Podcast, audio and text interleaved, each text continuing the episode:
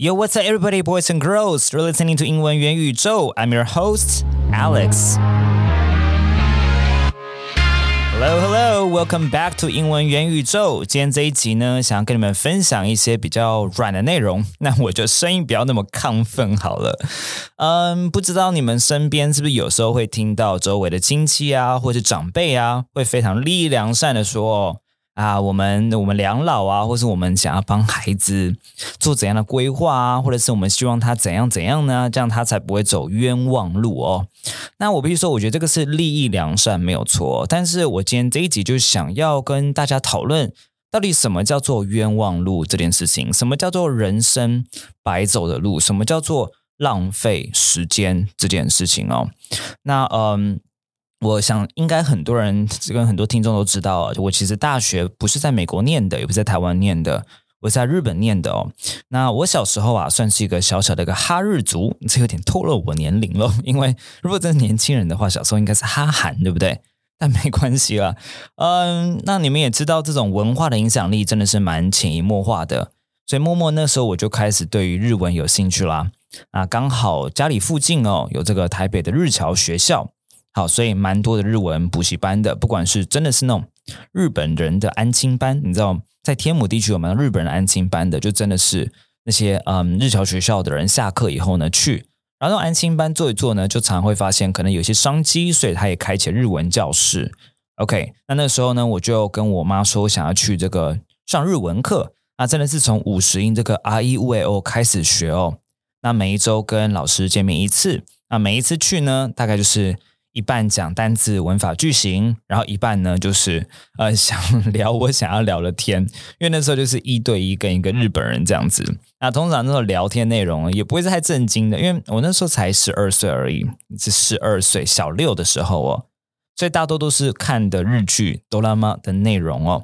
就这样子一直坚持到了高中。好，我到高中的时候，我后来就断了，因为我那是有个非常非常传统班导师，他就跟我说。子源呐，怎么高中了要这个准备升学了，还在上日文课呢？他觉得这个日文跟这个学测跟职考没关系，嗯，挺传统的，对。不过现在想啊，想说算了啦，反正人生嘛，各式各样的老师都会碰到哦。那嗯，其实呢，当初也没有想过会那么早就出国念书啊，因为我觉得在台湾的一般的小康家庭，好。因为我家不算那种富裕家庭，可是小康家庭还可以送我出去念研究所这种。但是，呃，大学就出国，其实很多时候家里要相当富裕，因为大学毕竟是四年嘛，除非你今天拿到奖学金。所以那时候我也没有想过那么早这个出国念书。那就有一天呢，啊，我们班有一个同学在午休之后啊，突然来找我，他就说：“哎，你怎么没有去啊？那个早田大学来办招生讲座，那我帮你拿了一份文案，你要不要看一下？”哇，我 那个同学真的人蛮好的，因为他可能知道我平常有在呃学日文啊，或是我对于这个 Japanese culture 一直很有兴趣哦。那呃，殊不知他的一个不经意的一个举手之劳，其造成我人生中很大的一个变化跟转变哦。后来呢，我就真的到了日本早田大学念大学啦。那嗯，如果对我的留学新生活有兴趣的话，我之后再花个一两集跟你们分享。好，那回来我的故事。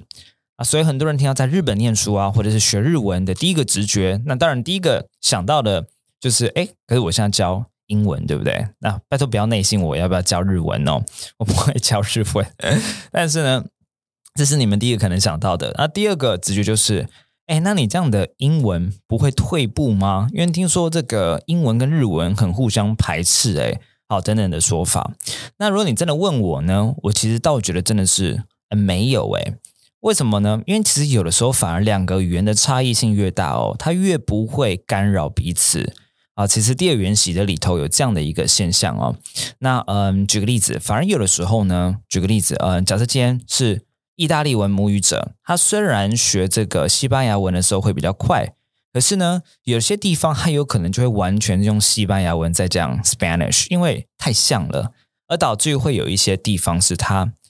蛮难去学好的，因为他会懒得去分辨那个的差别。OK，所以不是永远都是两个语言越互斥，它就越难学。有的时候反而是当你今天很互斥的时候，举个例子，像日文跟英文最大的差别就是日文呢动词可以放在最后面这个位置，那反而越你知道这个差异越大，你越不会把它搞混，你越会用另外一个 foreign language 这个 mindset 去思考，你越知道 you're learning a new language，所以反而是还好。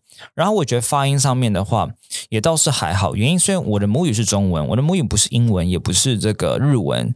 我如果母语是日文，那如果我今天接触英文接触比较晚的时候，的确有可能这个卷舌音可能会稍微发不太出来。或者是今天，嗯，如果我母语是英文的时候，的确有的时候发日文的音，有的时候有可能这个呃拉里鲁雷罗可能会发成那个拉里鲁雷罗，这个是二的声音会比较这个明显一点点。好。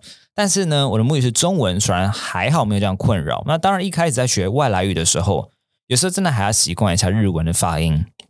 举个例子，英文的这个 trouble，好 trouble，哇，日文会变成 torabu，好 torabu，差蛮多的哦。好，或者是英文的 ice cream，好 ice cream，这个日文会变成 ice cream，ice cream。或是更不用讲那个 hotel，right？嗯，饭店 hotel，我相信应该蛮多人知道这个的。所以片假名的部分的确要习惯一下下。但总而言之呢，呃，是没有很大的困难呐。那除此之外呢，因为我那时候在早稻田大学的时候，刚好选择了一个英文授课的 program。那所以我除了我早上有时候有一些日文必修课要上之外呢，其实大多的课都是用英文上的哦。那整个是一个蛮多元的环境。那我觉得这个环境其实，我觉得它也培养出来了一些。嗯，怎么说呢？不管是 mindset 还是态度，我觉得都会让我们比较开放一点点。你会看到很多很有趣的现象。举个例子呢，呃，那时候有有有一种学生的种类，他们把叫做呃 Jun Japan，就是说呃纯日本人，好，就是他从小到都在日本，然后呢上这国际学部。另外一种呢，他们叫做归国子女。好，归国子女就是他有可能，呃，这个从小到大是在呃美国生长，在英国生长，但是呢，他们回来日本上早稻田大学。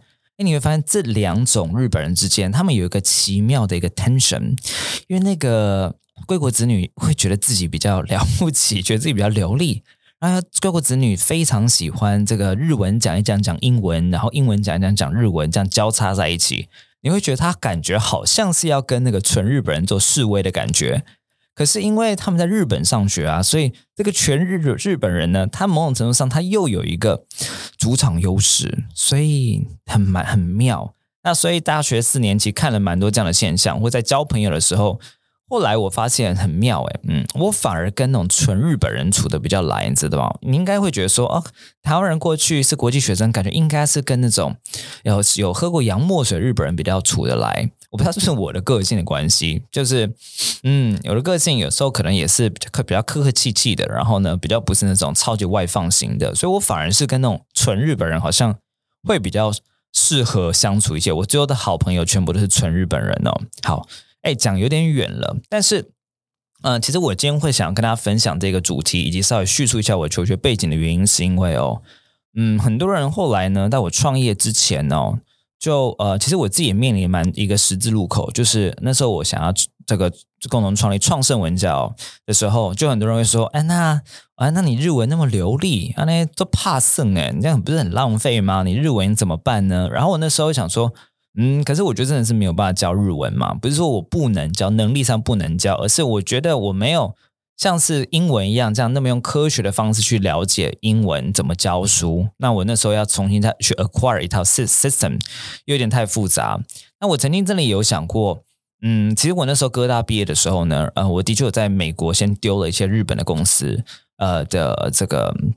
工作职缺，然后的确我还飞到东京去呃面试等等的，所以我人生其实有一度我是有在思考要不要在日本工作的。好，但是嗯，为什么呢？那个时候其实我之中我知道最后我都会回台湾，因为 I don't know why，我就觉得对台湾人有一个特别的一个情感，很想，我觉得很传统，就是那种呃出国，然后呢。你知道受到一些科学的培训以后，想要回来报效国家这种传统思维，我觉得我有一点有，哦，所以嗯，那时候我就说，我最终一定还是会回来台湾做些什么啦。但是是不是那么快或那么直接呢？我还是有点不知道。所以就蛮多声音，就是说，嗯，这样会浪费你的日文啊，等等的。可是我真的必须要讲哦，其实也是因为我日文的关系呢。那个时候我在日本大四的时候，我也去了联合国教科文组织。好去做实习。然后我那时候，呃，我觉得年轻的时候，你总是会去，嗯，去受到一些非比较稀华的东西去吸引到，也别讲稀华，就是那种大组织、大公司，right？感觉他们在发亮、闪闪发亮，那没有试过就想要进去。但是也是因为我会日文的关系，所以后来我到了 UNESCO 以后呢，我就发现好像大组织不是很适合我，尤其那种国际大组织。原因是因为在里头，其实嗯，我自己觉得能够发挥的空间没有很多，或者是呢，它也没有很多的地方让你去发挥你的创意。那我这个人是非常有一个自由的灵魂的人，所以我非常非常需要，就是我有发挥创意的空间，以及不要什么东西都完全要呈报、往上禀报，然后一个小事情我也没有办法自己做决定，我很受不了这种环境哦。所以嗯，后来也是因为日文的关系，才让我得到各式各样的体验，不管是嗯。然后我去 UNESCO 实习等等的，那也更加的确定说我最后想要创业这件事情。那同时，我觉得更重要就是，呃，学习日文的经历呢，它也更让我去能够站在学生的角度去思考。哎，假设我今天有语学经历，我有英文学习经历，我有日文学习经历，以及学得很烂的三个礼拜就放弃的这个法文的学习经历，我觉得我更能知道说啊，今天一个学生当他听不到一个字的时候。当他一个句子每一个字都可能听到，可是凑起来是不知道什么意思的时候，或者当一个学生他的单字背不太起来的时候呢，或是今天一个学生他口说会卡的时候呢，他到底是经历了什么东西？他的困难点在哪里？那嗯，学一个语言的话呢，你可能对于这部分 insight 就没有办法那么样的详细了。可当今我把两个外语都学得很不错的时候呢，那这样的一个直觉可能就会更准一些些。那同时，这件事情也是哥伦比亚大学我的恩师有跟我讲过。他说，我的语语学经验呢，会让我有 stronger intuitions about the process of language learning。对语言学习的过程呢，有更强烈的直觉。那这个直觉的概念，就是当我今天是一个老师的时候，当学生问我一个问题，我要怎么回答，或者是当今天呃，我要怎么样去设计我的口说课程、设计我的写作课程的时候呢？我除了一部分我有第二元习得的科学的理论基础背景当做靠山之外呢，同时间我还可以用我的个人语学经验去做一个支撑，去做一个对照。那我觉得也因此哦，其实会不会这样回首过来，我会觉得说啊，好可惜哦，就怕剩哎，就是我当初那就不要学日文就好啦。我其实完完全全这样的一个理论是不成立的。其实我觉得人生所有的事情，在职压上面的，在人生上面，在学生时代的，在任何状况之下，其实发生的每一件事情，真的会像 Steve Jobs 所说的，all the dots will be connected，所有的点都可以被连在一起的。虽然我们在活的当下，你可能做决定当下，你不知道说你现在这些点会怎么样子去把它被连在一起。可是我觉得时间，我们用五年的时间来看人生，跟我们今天用五个小时的方式来看人生，跟用五分钟或是五天的方式来看人生，可能我们能看到的一个。